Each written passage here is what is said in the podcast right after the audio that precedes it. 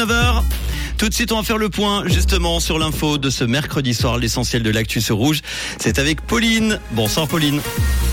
Bonsoir à tous. Le Conseil fédéral va analyser la délicate question du tri des patients. Le national balaie l'initiative anti-vaccin et du soleil au programme demain matin. Le Conseil fédéral va analyser la délicate question du tri des patients. Les États ont accepté un postulat hier qui demande de modifier les bases légales pour réglementer les décisions de tri que les hôpitaux sont amenés à réaliser aux soins intensifs. Berne devra donc analyser comment créer les bases légales de cette réglementation, mais aussi examiner comment éviter toute discrimination envers les personnes en situation de handicap et vulnérables. Le national balaie l'initiative anti-vaccin. La Chambre du peuple a refusé l'initiative populaire pour la liberté et l'intégrité physique, tout comme des propositions de contre-projet.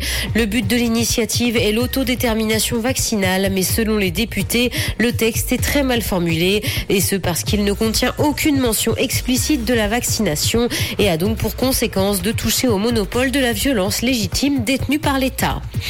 Les sénateurs refusent d'interdire les cigarettes aromatisées. Des États a balayé une motion qui voulait interdire la vente de ces produits en Suisse pour protéger les jeunes. Le Parlement a déjà discuté de cette thématique lors des débats sur la loi sur le tabac et a refusé d'interdire le menthol. Les sénateurs ont donc indiqué qu'il n'y avait pas de raison de légiférer à nouveau. Par ailleurs, l'initiative Enfants sans tabac a été adoptée dans le pays en février 2022. Dans l'actualité internationale, l'armée russe affirme avoir détruit le dernier navire de guerre ukrainien.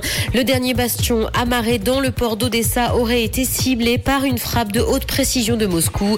Kiev n'a pour l'heure pas réagi à cette annonce. Ce navire permet le débarquement de troupes. Le président ukrainien avait d'ailleurs décoré son équipage pour héroïsme en juin 2022. Le bateau avait été employé en 2014 pour évacuer les militaires ukrainiens de la Crimée. Justice en Angleterre, jusqu'à 11 ans de prison pour diffusion illégale de la Première Ligue. Cinq hommes proposaient des applications mobiles qui retransmettaient les matchs de football et émissions télé avec seulement quelques secondes de retard. La justice britannique leur a donc infligé des peines hier allant jusqu'à 11 ans d'emprisonnement.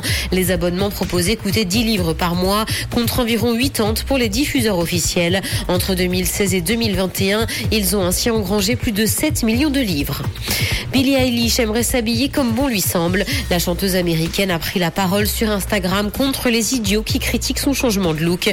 Elle a déploré qu'on la critiquait pendant les premières années de sa carrière parce qu'elle s'habillait de manière trop décontractée et qu'on le fasse encore maintenant parce qu'elle est plus féminine.